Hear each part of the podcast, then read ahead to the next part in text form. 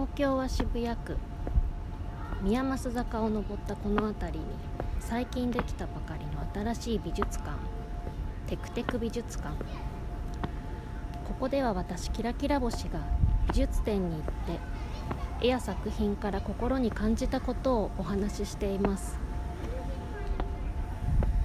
まだ誰にも知られていないテクテク美術館。私たちが今日初めての訪問者のようです。さあ着きましたどんな展示の話が聞けるのか一緒に覗いてみましょう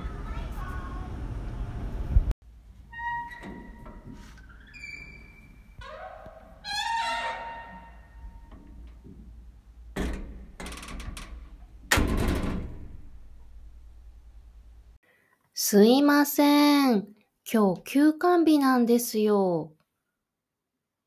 そう、この夏すごく暑かったので、ようやく10月になったし、秋休みを取ろうかなと思って今日休館日にしたんです。あ、今ですか？今、このハサミを使って、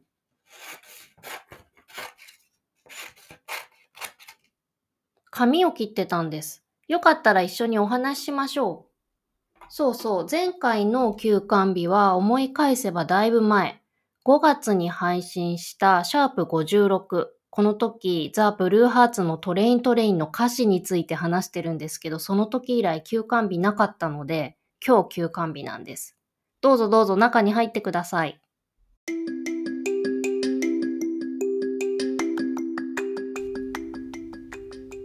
絵を見て感じたことを真空パックキラキラ星のテクテク美術館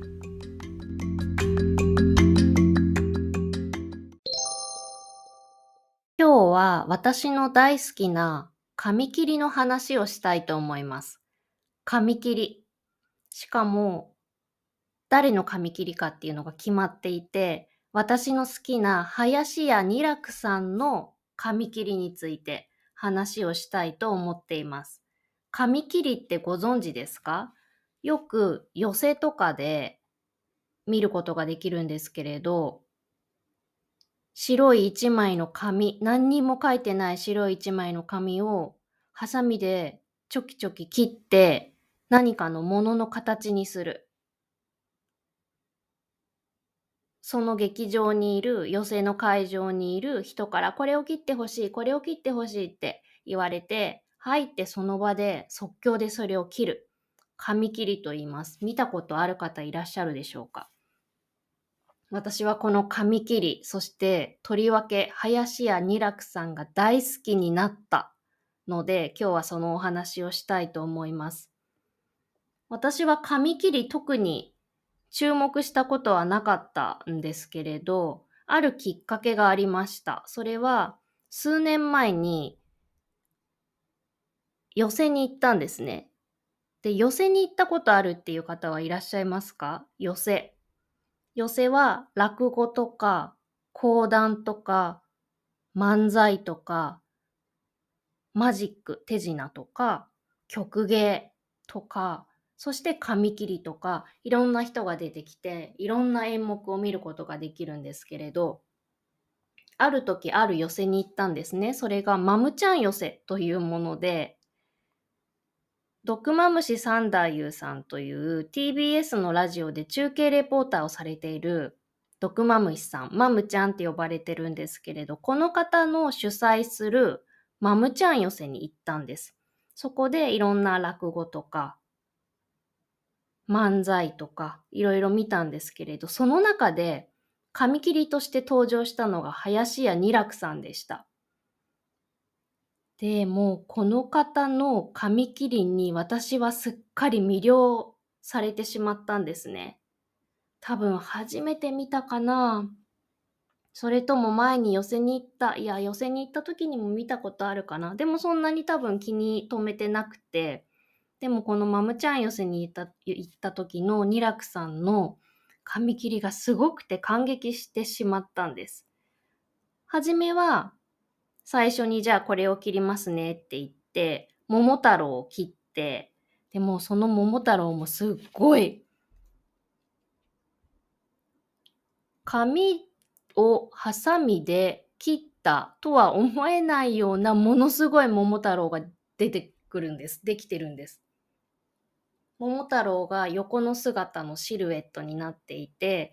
後ろにはなんか旗桃太郎って書いてありそうな旗なのかな？それを背負っていて、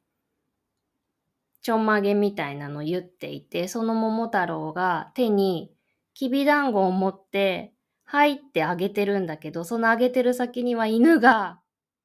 いるんです。もうね、すごいの。これ紙で本当に切ったの？って思うようなもの。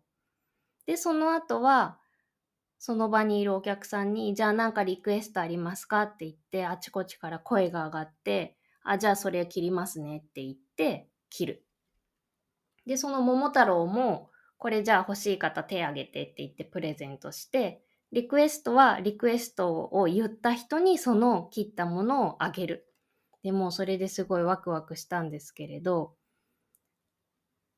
林家二楽さんのあ、そうだ、林家二楽さん。林家は木が2つの林に家。林家二楽さんの二楽っていうのは漢数字の2に楽しいって書いて二楽さんって言います。で二楽さんのすごいのは、この紙切りの後にあるものを見せてくれたんですけど、それが何かっていうと、OHP っていうんですかね。その機械に紙を載せて、後ろの大きいスクリーンに映し出す、投射する機械みたいなやつがあるんですけど、それを使った紙切りストーリーっていうのがあって、それを見たんです。OHP ですでに切ってきた紙切りの絵というかその紙切りを映し出して物語になってるんだけど、そこにはセリフはない。で、たくさんの紙切りを二楽さんがその場で次から次へと、まあ紙芝居みたいな感じで OHP に載せていくんですね。一つの場面を見せて、少し経ったらそれを下げて次の物語の絵を載せる。それで一つのストーリーになってる。で、それを見たときに、さっきまでこのマムちゃん寄せでいろんな面白い落語を聞いたり、漫才を聞いたりしてもゲラゲラゲラゲラ笑って笑って笑ってたんだけど、この紙切りを見た後になぜか涙が出てきたんです。ポロポロポロポロ。で、これ切り、切り絵っていうか切ったもの？紙切りのものなのでシルエットなんですね。細かい顔の表情とかが具体的にあるわけじゃないんだけど、で、セリフも何にもないんだけど、この単純なシルエットから見る物語っていうのが強烈に胸に突き刺さるんです。で、お話自体のストーリーは何回かこの紙切りストーリーを見たんですけど、すごく変わった話でもなければ、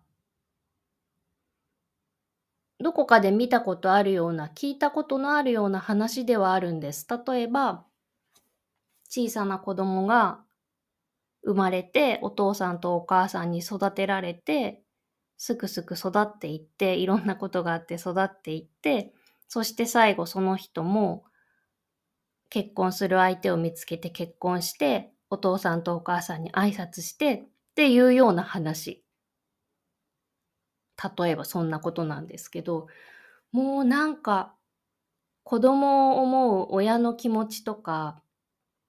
子供の気持ちとか、いろんな気持ちがダイレクトに伝わってくるんです。セリフもない、表情もないのに。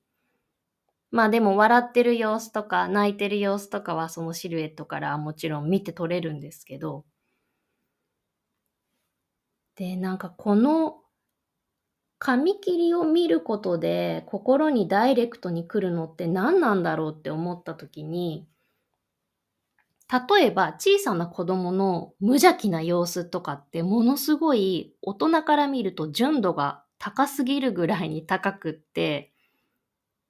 時にこう熱烈というか強烈というか、そういうものに感じる時ってあると思うんですけれど、なんかそれに似たような感情の真実味、感情のむき出しのなんか原型みたいな、原液みたいなものが直球で心に届いてくるってすごく思ったんですね。なので悲しいことがすごく悲しかったり、ああ、辛いっていう思いがすごく私の心に辛いってこう響いてくる。なんかこの体験ってしたことがない本を読んだり、映画を見たり、舞台を見たり、音楽を聴いたり、絵画を見たり、いろんなことで心って揺さぶられたり動かされたりすると思うんですけれど、この紙切りストーリーの持つすごい力に強烈な印象を受けたんですね。で私、さっきも言ったように何回かニラクさんのこの紙切りストーリーを見てるけど、今まで一度も涙を流さずに見たことがない。もう本当にポロポロポロポロ泣けてくるんです。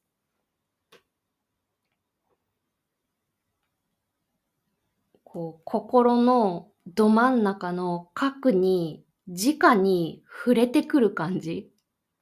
それで涙がひらりひらりポロリポロリ流れる感じ。で私はこのマムちゃん寄せのニラクさんの紙切りストーリーにすごく魅了されてニラクさんのことが大好きになってニラクさんの紙切りをまた見たいと思ったしさっきの紙切りストーリーの前には桃太郎を切ってプレゼントしてたよ。リクエストに答えて切ってリクエストした人に紙切りの紙をプレゼントしてたよって言ったんですけど、私もあの紙切りの絵が欲しい、紙が欲しいってすごく思って、で、多分マムちゃん寄せの時も桃太郎じゃあ欲しい人って言って手とかあげたと思うんですけど、まあ、もらうことができず。で、私はこのマムチャン寄せに行った後、ニラクさんの紙切りストーリーに魅了され、ニラクさんにすっかり魅了され、この後私は何度か寄せに通うことになるんですね。ニラクさんのスケジュールをチェックして、あ、ここの寄せで今度、この日何時にニラクさん出る、行こう。あ、この週はここの寄せにニラクさん出る、何時に行こうって言って、何回か行ったんです。そう、紙切りも欲しかったし。で、結構この後私の紙切りストーリー、私の紙切りストーリーに波乱万丈あるんですけど、ちょっとね、正確にどこに行ったか全部覚えてないんですけど、覚えてるところ言うと、池袋演芸場に行ったんですね。で、いろんな落語聞いたり、その時も講談聞いたりしながら、二楽さんが出てきて、で、そう、欲張りなところがあるので、最初の桃太郎欲しい人って言って手を挙げたら、それもらっちゃったら次ちょっとリクエストしてもう一枚もらうっていうのはもうな、なしかなって思って、桃太郎をもらうよりは、やっぱり自分がリクエストして切ってもらったやつが欲しいって思うから、最初、桃太郎には手を挙げなかったりなんかして。で、リクエストの時に声を上げるんだけど、私の声は聞こえてないのか、聞こえたけど選ばれないのか、指名はされなかったりして。で、私結構、声が通るので、小さすぎて聞こえないことはないんじゃないかなって思うんです。よくお店に行って店員さんに注文をお願いしたい時とかお水が欲しい時とか会計したい時とかすいませんって呼ぶと思うんですけど私の声は届くんです。私の友人があなたはよく声が届くねって言ってなんとその人、ボイストレーニングに通い出したっていうことがあるぐらい私の声はよく届く。いいなって言われるんですけど、でも、紙切りのリクエストは選ばれなかった。で、池袋演芸場に行った時、最初に桃太郎を取って、あ、取ってじゃないや、桃太郎を切って、で、多分ね、その前にどっか行った時に、桃太郎は諦めてリクエストしたけど、声が届かなかった、リクエストが選ばれなかったのかな。で、池袋演芸場に行った時は、もう桃太郎でももらえるものはぜひいただきたいって思ってたんだけど、ニラクさんが最初の桃太郎を切って、これじゃあどなたかって言った時に、なんかみんな手を挙げたりするんだけど、ニラクさんは壇上に舞台の上にいるので、いや、手を挙げてるだけじゃ挙げられないから取りに来てくださいよとかって言って、取りに行きたいんだけど、私その時池袋演芸場の席の真ん中あたり、こう、いくつか列になっている真ん中あたりにいたから、で、しかも池袋演芸場ね、席のと席の幅が狭い。なんか、飛行機みたいな。隣の人が避けてくれないと出られないみたいな狭さで、で、顔、あ、動けないと思って、もらいたいけどもらいに行けないって思って、あーってなっちゃったんですね。で、なので私はこの反省を生かして次に新宿にある末広亭に行くんですけれど、早めに行って、てかまあオープンとともに行って、すぐ動ける場所にまず座ることから始めなければならないと思ったんです。席の真ん中なんかに座って出られないんじゃどうしようもないから、紙切りをすぐにもらえる位置に座ろうと思って、末広亭オープンの時にバーって行って、どこに座ったかというと、とにかく通路側の角には座ろうと思ったんですけど、入ってみたら結構席がまだ空いてて、一番前に座ったんです、その時。で、いろいろまた、落語見たり、漫才見たり、いろいろして、で、二楽さんが出てくる前に、マジックがあって、私一番前に座ってたから、なんかマジックの時に、じゃああなた手伝ってくださいって言われて、なんかね、二つぐらいロープを持ったりね、なんか手伝いをして、それもちょっと楽しかったんですよね。で、いよいよ二楽さんが出てきて、桃太郎を切って、私はここではもう欲張っていませんから、自分のリクエストを言っても選ばれないかもしれないし、まずは桃太郎をいただきたいって思って、桃太郎を切った後に、じゃあこれ、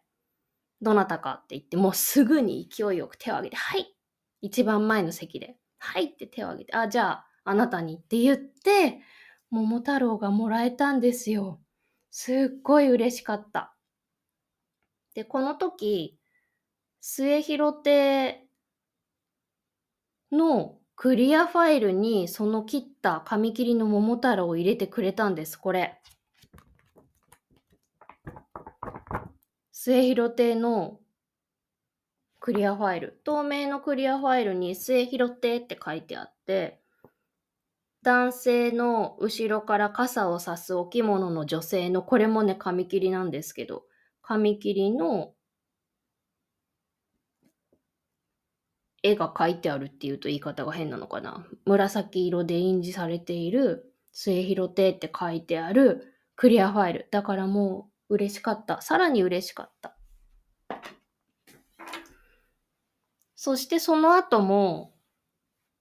二楽さんの紙切り好きなので、二楽劇場っていう二楽さんのと落語が一緒になった劇場を見に行ったりとか、あれこれ見に行って、そして、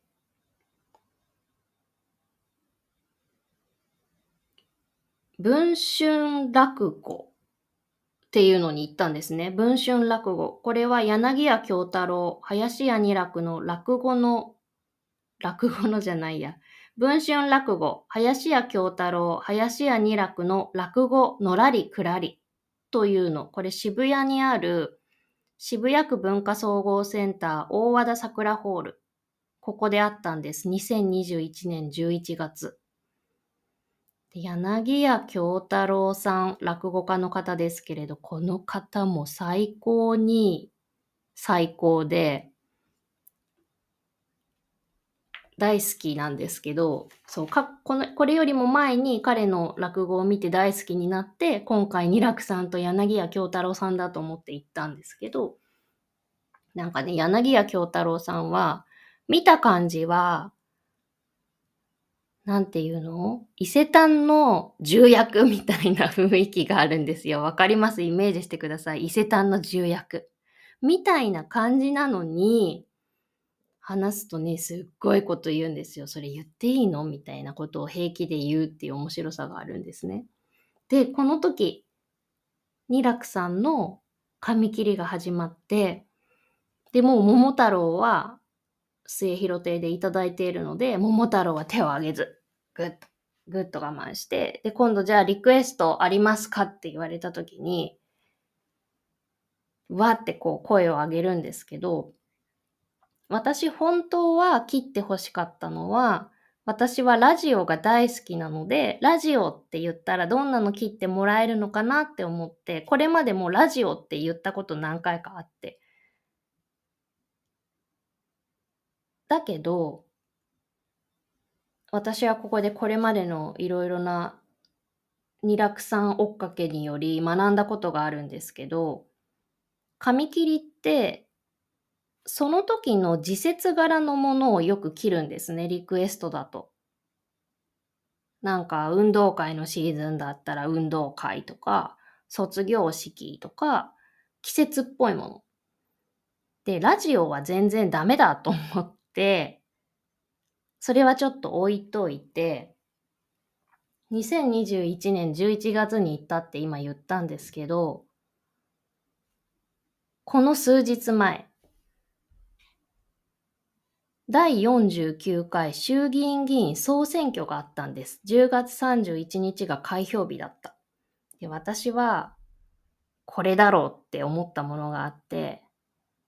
心に決めていたものがあって、二楽さんに、じゃあリクエストはって言われて、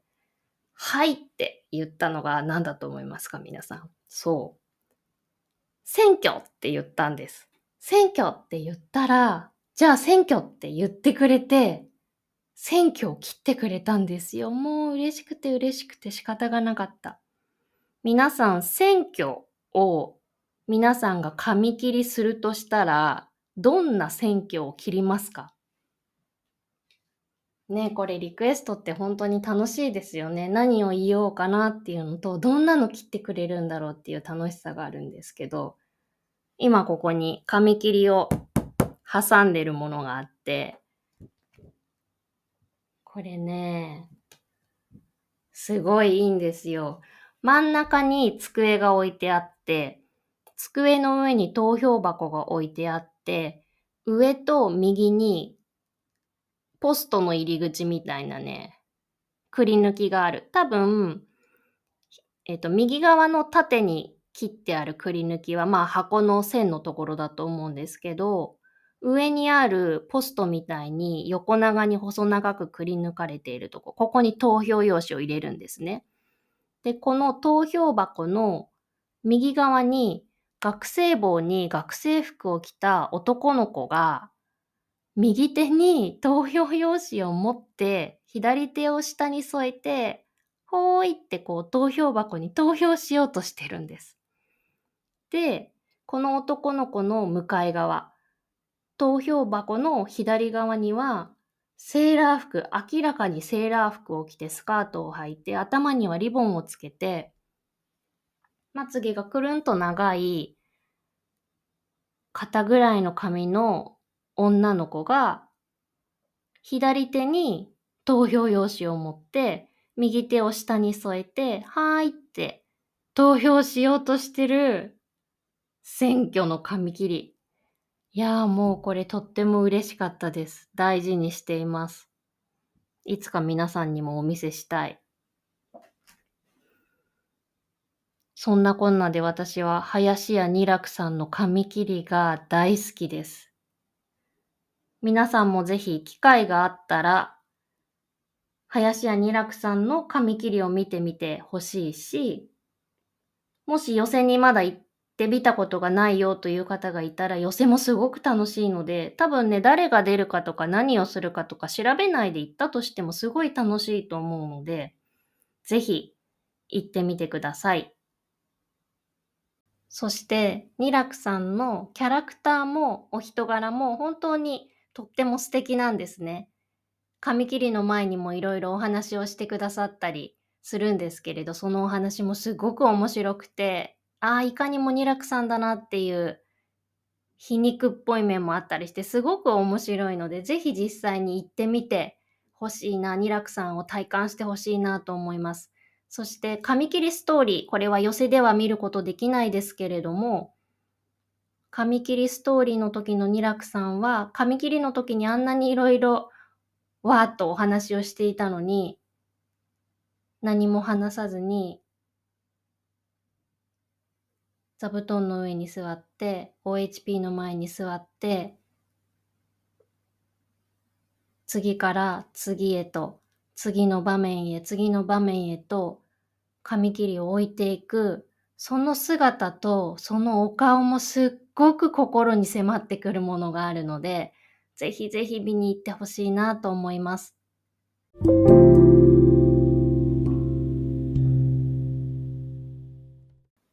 感情の真実のむき出しの原型が直球で心に届く。心の核に直に触れて涙が出る。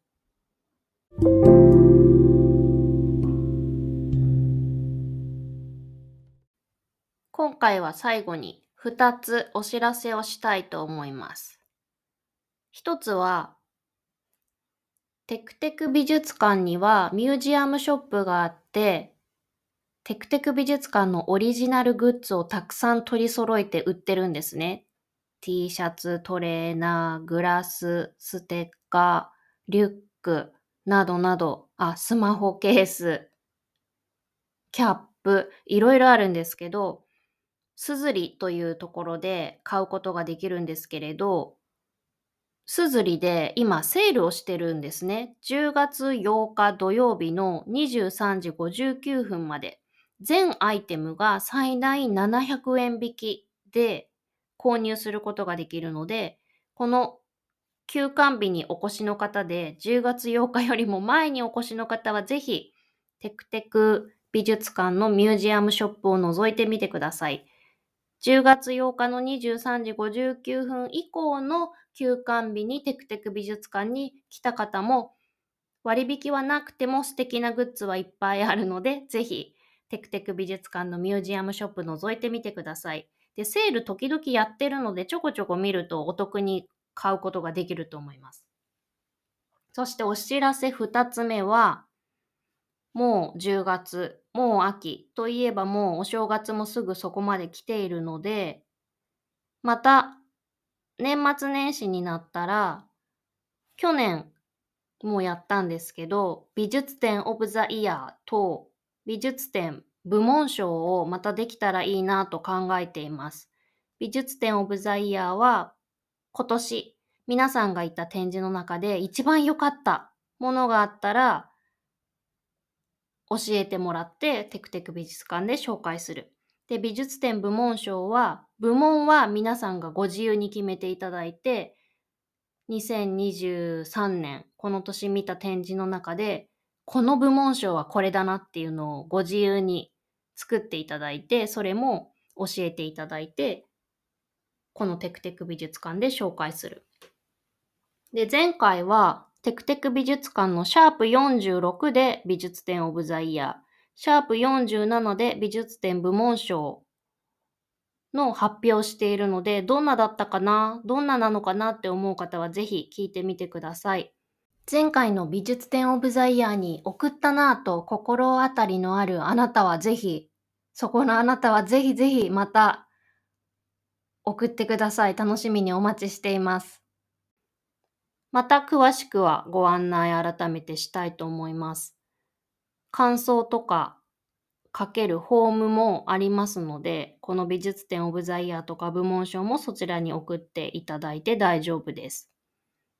それではまたテクテク美術館でお待ちしています。